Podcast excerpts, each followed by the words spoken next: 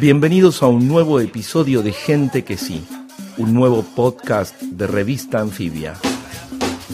Mi nombre es Cristian Alarcón y junto a Patricia Chaina vamos a descubrir cada semana un nuevo personaje que sí. Gente que sí es gente que tiene rock, que vive con la intensidad de los buscadores, que ha descubierto nuevos caminos y aún así sigue explorando más allá.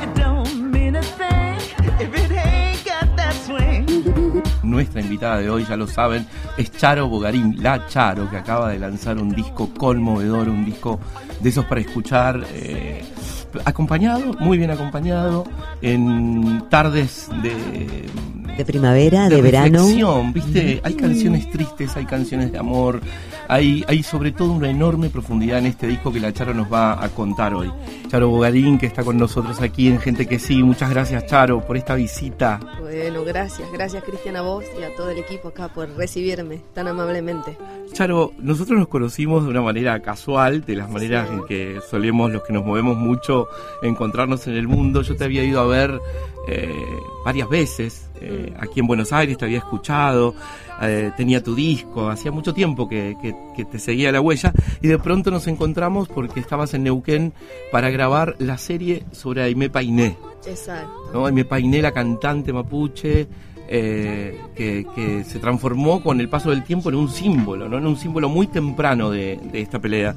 Y me gustaría que nos contaras para, para comenzar la arbitrariedad del momento en el que vos decidís en 24 horas cambió todo en la producción de esa película, de esa serie que dirige Aymara Rovira. Mm. Aymara iba a ser la protagonista de la, de la serie. La propia Aymara es, actriz, además de directora.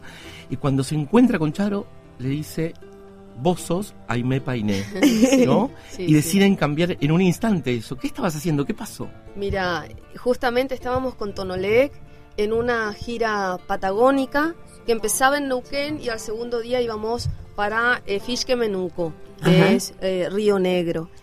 Y una amiga mía, Vanessa, también conocida de, la directora y, guionista que es Aymara, Aymara Robera, eh, me dice que hay una directora que está trabajando sobre la vida de Aimé Painé, que si yo la conocía, claro que la conozco, por supuesto, un referente más para el tipo de, trabajo que yo llevo a cabo también, ¿no es cierto? Con la exploración de, de los pueblos originarios con guaraní, con mi sangre guaraní.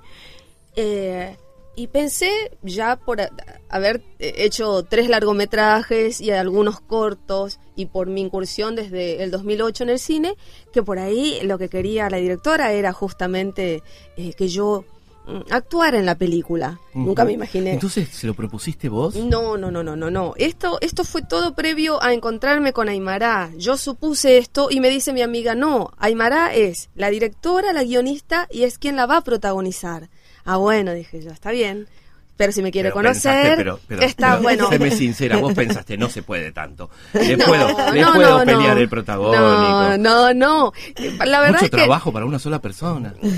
Puede ser, pero las cuestiones son mágicas y, y siempre decimos con Aymara que eh, Aimé Painé estuvo digitando unos hilos mágicos e invisibles desde allá arriba eh, este año justo se cumplen 30 años de, su fallecimiento. Exacto. Y, eh, y, este homenaje de Aymara a, esta mujer patagónica que ha sabido eh, imponerse con su búsqueda y con su reencuentro con lo mapuche, ¿no? Cantando en tehuelche, cantando en mapuche. Nos encontramos las dos en el café y yo le digo, mirá, yo pensé que yo iba a estar en la película. Nos reíamos las dos y me dice, Charo, la verdad es que yo pensé en vos desde hace mucho tiempo. Es más, Juan Palomino, que también actuó, me dijo que vos deberías eh, ser la, la protagonista, pero yo pensé que estaba fuera de mi alcance, que no teníamos presupuesto. Y yo le digo, pero ¿cuánto querés que yo cobro? a mí me interesa estar en esa película. Bueno, por ahí un papel chiquito. Siguiendo esta conversación en el café, me dice, esto, es en Roca, en Menuco. Ella saca de repente toda esta joyería en platería que usan las mujeres mapuches, el trailonco, eh, la trapelacucha, y me pone eh, un eh, tupu también acá en, con un tejido, con un tejido típico y me empieza a sacar fotos y me dice, ay Charo, sos Jaime, sos Jaime, y era el día de su cumpleaños de Aymara, ¿no es cierto? De la directora. Wow, cuánta Y yo le digo, la verdad es que a mí me encanta, ay, me encantaría que lo hagas, ¿y por qué no lo planteamos al equipo? Estamos a tres días de empezar el rodaje, me dice, pero yo me encantaría. Bueno, te acompaño, hablemos con el equipo. Bien. Y fuimos las dos mujeres, estaba lloviendo, nos, otra vez nos trasladamos de Roca, de Fischkemenuco, a Neuquén, y ahí el equipo totalmente desencajado con estas dos mujeres que venían de repente a decir A que cambiaba todo. todo a tres días del rodaje, que había una nueva protagonista. Bueno, la gente puede eh, chusmear más sobre esta serie que ya se convierte en largometraje Ah, en eh, Aimé la película. Ajá. Tenemos el Facebook que está habilitado. Hemos filmado en paisajes increíbles de la Patagonia, como los gigantes del Chocón. Estuvieron recorriendo Eh, mucho Neuquén. Estuvimos en Aluminé filmando con nieve, con las araucarias de 400 años y una ancestralidad al palo. La verdad es que fue impresionante para mí ese trabajo y abordar de repente cantos en Tehuelche y en Mapuzungún a través de esta referente, a través de Aimé Painé. Y Charo, eh, Perdón, se me antoja, además- se me antoja algo. A ver. ¿Puedo? Bueno, dale. Seguramente alguna partecita pequeña de eso que cantaste en la película quedó en tu memoria. ¿Algo? ¿Algo por ahí? Yo les cuento mientras Charo piensa que hoy Patricia Chaina, eh, antes del programa, me contaba que su abuela, su Ajá. abuela mapuche, conoció a Aimé Painé. Claro, eran, eran diría- diríamos comadres, eran, no, no utilizaría el término amigas, pero eran muy allegadas y la conoció cuando Aimé justamente salió a recorrer los territorios. Y hubo una de las cosas que a mí me llamó mucho la atención con respecto a Aimé y a tu personificación de Aimé, porque Aimé tuvo una característica muy especial dentro de lo que fue las em, personalidades de, entre comillas, del mundo mapuche que se dieron a la luz, y es que ella bordaba sus trajes. Mm. Así como vos también tenés un, Sí. un recorrido De la vestimenta, Exactamente, sí, ella de- tenía de eso los muy- atavíos. exactamente, y lo tenía muy presente. Es cierto. Y, y también me, me haces acordar ahora, Cristian, porque mi abuela se llamaba Florinda Payalef. Su marido era mm, Tomás Marilef, al que asesinaron para quitarle el campo, ¿no? Eso forma parte de todo el recorrido territorial de lo que estamos hablando. Pero lo que yo le comentaba a Cristian, que siempre eh, atesoramos como con mucho cariño en la familia, es que ella nos ponía a las diferentes personitas que íbamos naciendo en la familia nombres que designaban cosas a las que le hacíamos acordar. Por ejemplo, a mi madre, que se la pasaba corriendo por todos lados, le decía choique. Y le inventaba como un fonema, y en este caso era choique, choique, choique, choique, que es el El ñandú. ñandú, el avestruz, claro. Claro. Sí. Y a mí, mi abuela Florinda Marilef, una en una premonición anfibia me bautizó Sapito. Entonces, yo había adquirido el fonema de saltando sapito, saltando sapito, saltando. ¿Cómo es esto de- del sonido del mapuzungún? Bueno, es hermoso. De hecho, como todo lo ancestral, siempre se remite y tiene un anclaje en la naturaleza. Vos recién me pedías uno de los cantos eh, de los mapuches. Eh, el, el mapuche, la mujer, el hombre cantan a la naturaleza, así como los pueblos originarios. Entonces de repente está una araucaria, la araucaria, ¿verdad? Que es el pehuem. Es el árbol maravilloso, el árbol casi árbol- sagrado. sí. Es el árbol, es el árbol de la vida, es el árbol sagrado, ese árbol que, que representa la ancestralidad. Imagínate que son árboles de más de 400 años que están ahí plantados en la Patagonia, con esa presencia fuertísima, con esa savia corriendo por sus troncos. Entonces, de repente, cuando uno va caminando por eh, por esos bosques de araucaria, escucha el sonido y ese sonido es el que remite a la canción del pehuem.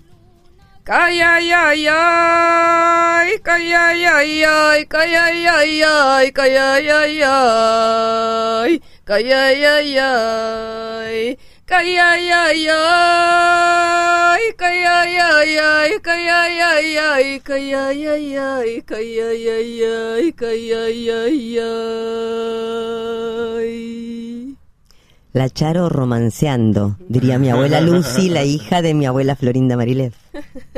Así es, este ¿Y esos, esos días tuviste que ponerte con, con el instrumento a... Esos días eran noches y noches con los auriculares puestos escuchando la voz de Aimé Painé hay un lindo registro de un último recital que ella hizo en Esquel. Ajá. En Esquel alguien espontáneamente graba y graba estas canciones. Ella no solamente cantaba en Mapuzungún y en Tehuelche, también hacía las canciones de grandes folcloristas de su Patagonia como Claro. eh, los Verbel. Los hermanos Verbel. Lo- sí. y Marcelo, que es el, el padre, ¿no es Sí, cierto? totalmente. Y son canciones preciosas que al tomar yo el papel protagónico de Aimé y al tener esta facilidad del canto, eh, lo que hago es elegir ciertas canciones para interpretar en la película. Así que la película está plagada de musicalidad y para mí fue hermoso empezar a aprender esta puerta que se abre de repente a la música en Mapuzungún, ¿no es cierto? Ya habiendo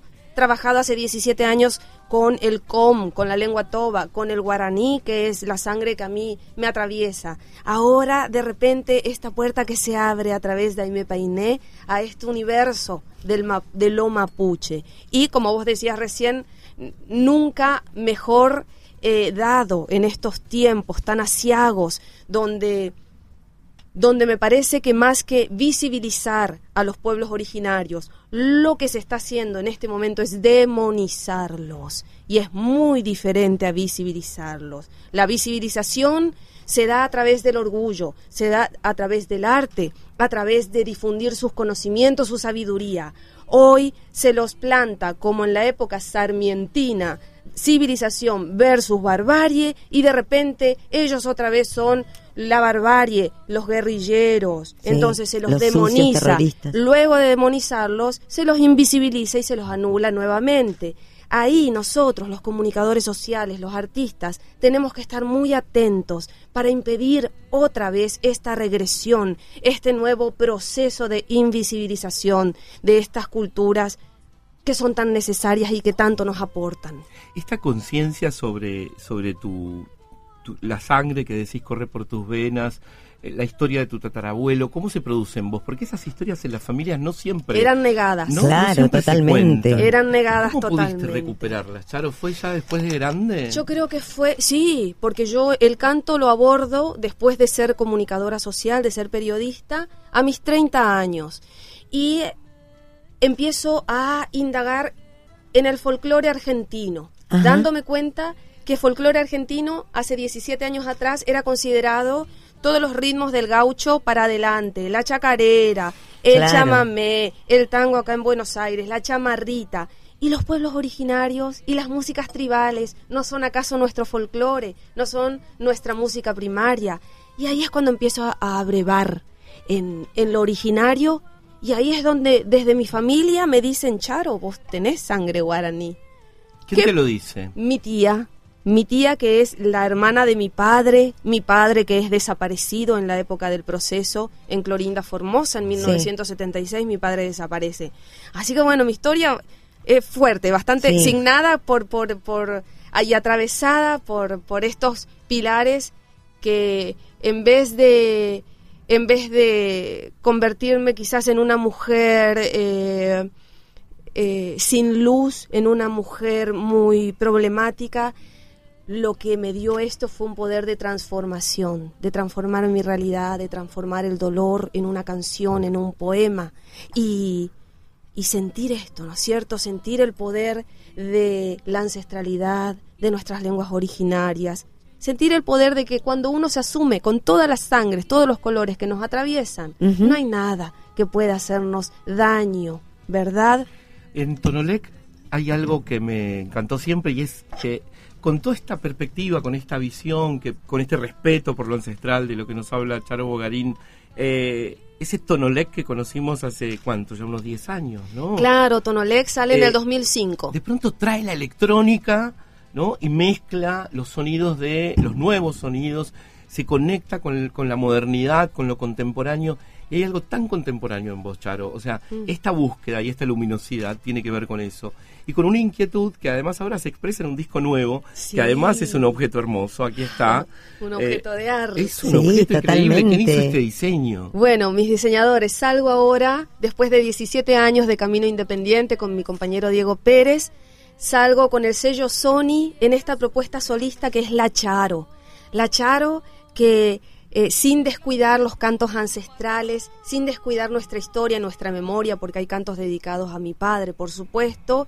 Ahora salgo con un cuatro venezolano a recorrer un poco la Latinoamérica, con ritmos latinoamericanos, con historias latinoamericanas que nos eh, atraviesan y que a veces las dejamos olvidadas por ser el lado B, Claro, el lado que nadie conoce. Y el que no se quiere Charito, mostrar. vos sabés que hay una que a mí me encanta. Me- me- quiero decirte, primero quiero, quiero, quiero aprovechar para contar. Primero, se tienen que comprar la Charo porque además es uno de esos discos, primero para regalar. Usted lo regala y queda bien. Totalmente, Muy bien. ¿no? hermoso. Es hasta podríamos decir una declaración de amor. Qué este disco. lindo. Así que todos aquellos que quieran quedar bien con su ser amado Ajá. Pueden ir por una de estas disquerías que todavía existen, las disquerías, Sí. y comprar este disco de la Sí. Charo, que es una superproducción además. Y para los más modernos están en las plataformas digitales, así Bueno, que lo lo pueden estuve- bajar de donde sea. Sí, cual, pero lo- también hay que comprarlo A mí como, me gusta el objeto. como producto Sí. artístico, claro, como objeto disco está muy bueno también. Y, y hay una canción que, de- que escuché en Spotify, debo decirlo, no lo tenía. Sos uno de los Eh, modernos, Cris. Sí, me mata. Spotify, sí, ahora no lo pagué y viste que viene la locutora esa que te arruina la fiesta. es Ah, terrible, te pisa tremendo. todo, te pisa todo, no puede ser. Se llama Kiela el Kiela, tema y tiene una sí. poesía increíble. Te quería preguntar de quién era. Dice al comienzo: Desde el frío olvido, desde estas paredes de papel y después desde mis desiertos, yo te espero, mi más llana soledad. Desde mis desiertos yo te espero, desde mi más llana soledad. Me arrojo y vuelvo al vacío, voy por los caminos. Letra y música mía. ¡Ay, Maravilloso. bravo, bravo! Bueno, Hermosa. es una, Mirá, la es- pegué, la es una hermosa historia de amor, porque Kiela A ver, ¿quién yo es la Kiela? descubro a través de Elena Poniatowska, que es una Ah, escritora mexicana. mexicana. de origen ruso, que rescata este lado B. ¿De quién? De dos íconos de nuestra Latinoamérica, de nuestro México, A ver, de Diego Rivera bien. y Frida Kahlo. Claro. Entonces, ¿qué pasa? Kiela es Angelina Belov, Ajá. es una pintora de origen ruso que viene a Francia a estudiar y lo conoce. Ella con 20 años menos lo conoce al señor de los estragos, Diego Rivera. Se casan 12 años, 12 años viviendo su matrimonio. En estos 12 años pierden a su hijo, a su bebé, por una Mm. afección pulmonar. Y de repente Diego es llamado desde su México para volver a pintar murales. Como la plata no les daba, Diego se embarca solito para su México, dejando a su mujer, a su esposa, Ah. en Francia, en París, en el barrio del Montparnasse. Ahí ella, durante nueve meses de ausencia de su marido, le escribe cartas. Y en sus cartas, Kiela atraviesa por todos los estados de ánimo. Esperanza, extrañar a su marido, locura, enfermedad, decepción. Diego jamás le contesta una carta. Ah, Vienen barcos desde México sin su carta timbrada de su marido. Diez años más tarde, cuando ya los amigos de Kiela le dicen, Kiela, olvídate de Diego, pues porque Diego, olvídalo, claro. Diego ya está con otra. Diego, Kiela logra embarcarse hacia México. Y, y esto es verdad, en una galería de arte, ella lo cruza Oh, a su marido. Y Diego no la reconoce. Tremendo. totalmente. Kiela luego... Diego ya estaba con Frida. Diego ya estaba con Frida.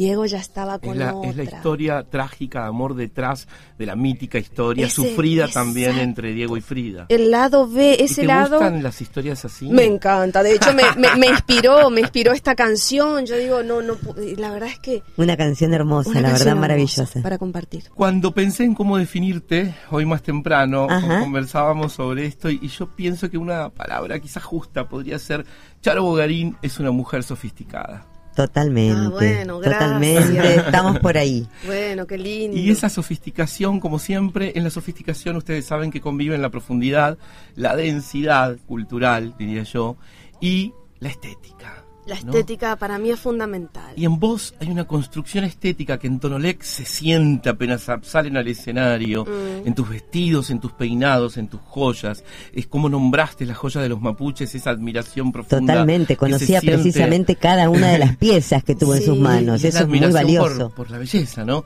Eh, ese vestido que tenés puesto, Charo, contanos un poquito. Queremos saber Bueno, más. este, este vestido tiene una historia maravillosa. Hay mucha gente que no conoce eh, los principios también de nuestra moda con identidad acá en. Argentina.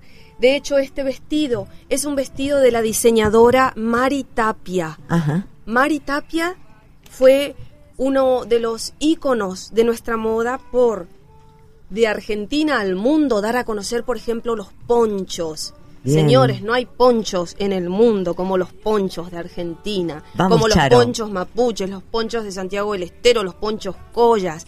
Entonces, tenemos acá un legado en indumentaria que no hay en el mundo. Por eso, la gran Mercedes Sosa usaba y se ataviaba con estos ponchos, totalmente. los ponchos tucumanos. Entonces, eh, siempre me parece fundamental no solamente transmitir identidad a través de la música, a través de la palabra, también a través de la indumentaria. Y justamente el otro día estábamos hablando con, con Teresa Parodi, Ajá. que Teresa lo que hace también ella como música es usar la joyería, la platería mapuche. Y no solamente la mapuche, el otro día también tenía puesto algo que remitía a nuestros plateros del Perú Mira vos. porque es así. Claro, Porque es que ahí acá se- ahí hay se- una riqueza en contenidos que es volcado a ciertas disciplinas. Bien. Y por ahí creemos que la disciplina de la moda, de la indumentaria es algo frívolo. Sin embargo, eso no depende en sí de la disciplina, depende de quien agarre esa disciplina y le dé una sustancia. Entonces, si hacemos que la moda sea sustancial, si hacemos que el estar bien vestidos tenga un significado más allá de lo meramente estético, que también se busca, el artista busca lo estético, pero si le damos sustancia, creo que ahí hay una linda clave y hay un lindo soporte para mostrarlo. Y yo creo que vos encontraste esa clave y ese soporte porque justamente lo que vos aportás a la escena cultural, al, al show business nuestro, autóctono de acá, es ese montaje, ese montaje final, diría el indio Solari, pero es que toma Sí. Elementos ancestrales, los reversiona y Sí. los pone a disposición de quien va a ver tus shows de una manera que yo creo que tiene un componente ético y estético también. Lo, desde cuando vos hablas de lo Es identitario. un manifiesto, la manera en que uno se viste también es un manifiesto. Y de hecho lo fue siempre, el punk, ¿por qué se viste de esa manera? ¿Por qué usa los accesorios que usa? ¿No es cierto? Porque es una manera de expresarse ante el mundo. Esta también es una manera de expresarnos. Y, y también me quedé pensando en esto de tu infancia en Formosa, en Clorinda, ¿no? Con esa selva tan exuberante. Yo pensaba, todo este montaje del maquillaje, los, Los atuendos, pelos. los Los pelos que me en encantan. Si, no, si no tuviera que ver con esa exuberancia selvática de ese paisaje donde vos creciste desde niña, ¿no? Absolutamente sí. Pero Absolutamente Charito, ahora no estás un poco más net. Bueno, Estás eh, un poco como más, como- como, una, con una sobriedad. El artista, bueno, de hecho la Charo, si vos ves un poco el arte de tapa Sí. y, el, y el arte del librito de No. adentro, está más ambientado en los años 50. Claro. Por eso creo que decís vos que es Tienen más algo net, retro. más blanco, Sí. más negro, pero también es para ir jugando. Claro. Jugando con, eh, Con la reinvención. con la reinvención, con las diferentes épocas que nos han dado hermosos diseños, hermosas enseñanzas en Sí, indumentaria. y la facilidad de recrear y, y utilizar la creatividad en forma expansiva. Hay algo sobre una y chicos, que estabas... y antes de antes de, de pasar a esto, hay algo también que identifica mucho este look, que es la bajada, que a mí me gusta darle, que es siempre la bajada nuestra, a tierra. Ajá. Este look está acompañado, por ejemplo, por peinetones. Ajá. El peinetón, que es primero traído de España, acá es tomado por la mujer rioplatense Ajá. como un símbolo de femineidad, como un símbolo de federalismo. Muy bien. Yo logré hacerme de un libro sobre los peinetones. Y ustedes Qué no bueno. saben lo que Y es el peinetón que tiene la, la- el librito interior del, del disco. Y vos sabés que eso es una recreación. Fíjate que el sello atrás también es un peinetón. Sí. El peinetón para la mujer, y esto nadie lo sabe porque pensamos que es meramente decorativo, pero tenía realmente una significación social. Era la independencia de la mujer en aquellos tiempos. Entonces, ¿qué pasaba? Las mujeres se paseaban por las calles, ¿no es cierto?, con sus peinetones, uno más grande que el otro. Y hay inclusive humores, humoradas, chistes Sobre el tamaño de del aquella, peinetón. de aquella época sobre las mujeres chocándose como si como como los totalmente chocándose con sus peinetones porque claro, cuanto más grande era el peinetón, más independiente, más federal era la mujer. Epa. Entonces es como tomar también en la moda, vos fíjate, es tomar y volver a hacer conocer los significados que cada una de esas piezas tenía. El peinetón no era simplemente decorativo, Claro. tenía una significación. No Miren sostenía el todo rodete lo que solamente. se pueden llevar a su casa si se compran el disco La Charo de Charo Bogarín. O sea, tienen libro, historia, moda, ¿no? Este, Y además tiene música sanadora. Eh, sí, sí. Esa experiencia que hacen ustedes con una amiga, ¿no? Estás trabajando en, en verdaderamente en la sanación con música, Nos Charo. interesa mucho eso. Estamos dando talleres eh, de canto nativo, eh, talleres de canto medicina. La gente lo puede eh, chusmear por el Facebook de la Charo.oficial, Charo Ajá. Bogarín. Y ahora el próximo es en Pilar. El canto cura, el canto sana. Y nosotros estamos recuperando esa antigua y poderosa funcionalidad de la canción, de la música. Hay una de las eh, variantes generacionales, podríamos decir, que detectamos cuando estábamos trabajando sobre tus materiales y sobre los antecedentes desde cuando vos eh, pasás a convertirte en la Charo, que tiene que ver con, con la, eh, exorcizar el dolor, ¿no? Como Transformarlo. Sí, la, la música y la posibilidad de compartirla y de, de apropiarte de todos esos elementos para armar ese montaje, esa escena tuya Sí. y poder exorcizar el dolor de alguna manera. Lo relacionaba con la desaparición de tu papá, Mm. que tengo entendido que era maestro y que justamente su desaparición ocurrió un día... Mi de- madre era, era maestra, ellos Ah. venían de- luego de una fiesta de ahí, mi madre maestra de fronteras, y mi padre estaba trabajando en una empresa de colectivos, 29 Ah.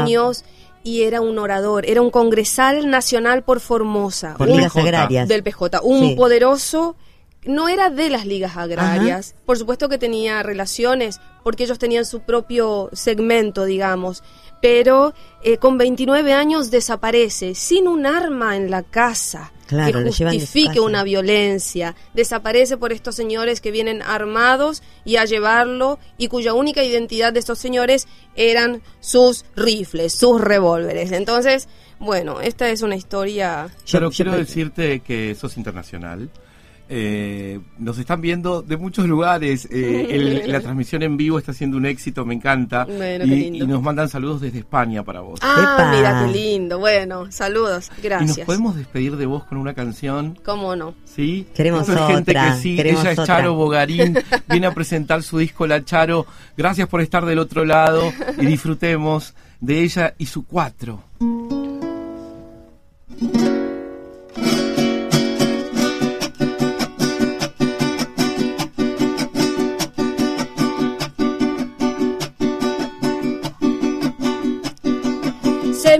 Agua, lluvia que cae con voz antigua sobre el palmar, sacude el viento la sabana. Un grito ancestral quiebra el cielo en dos, pájaro de fuego enloquecido. Soy como el palmar,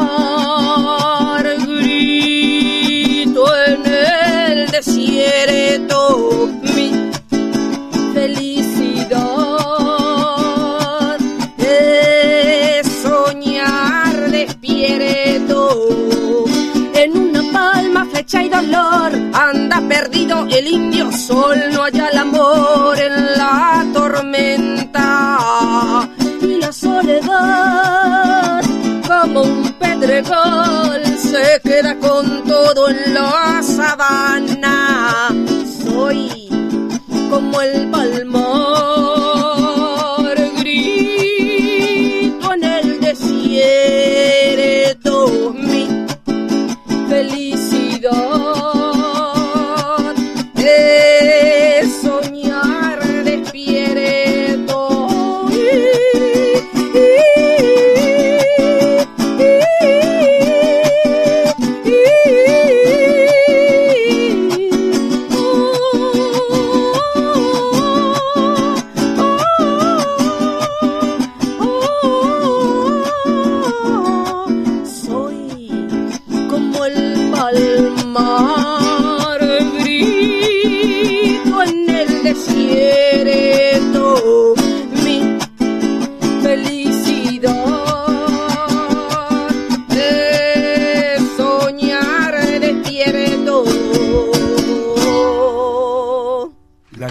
Es gente que sí.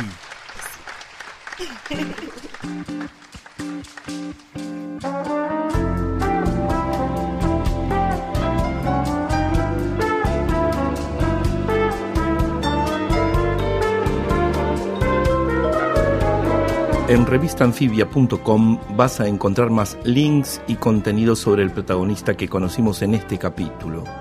Escucha todos los episodios de Gente que sí, de Todo es Fake y de Batalla Cultural, los podcasts de Revista Anfibia, en Spotify, Apple Podcasts y en tu aplicación favorita. Mi nombre es Cristian Alarcón y esto fue Gente que sí.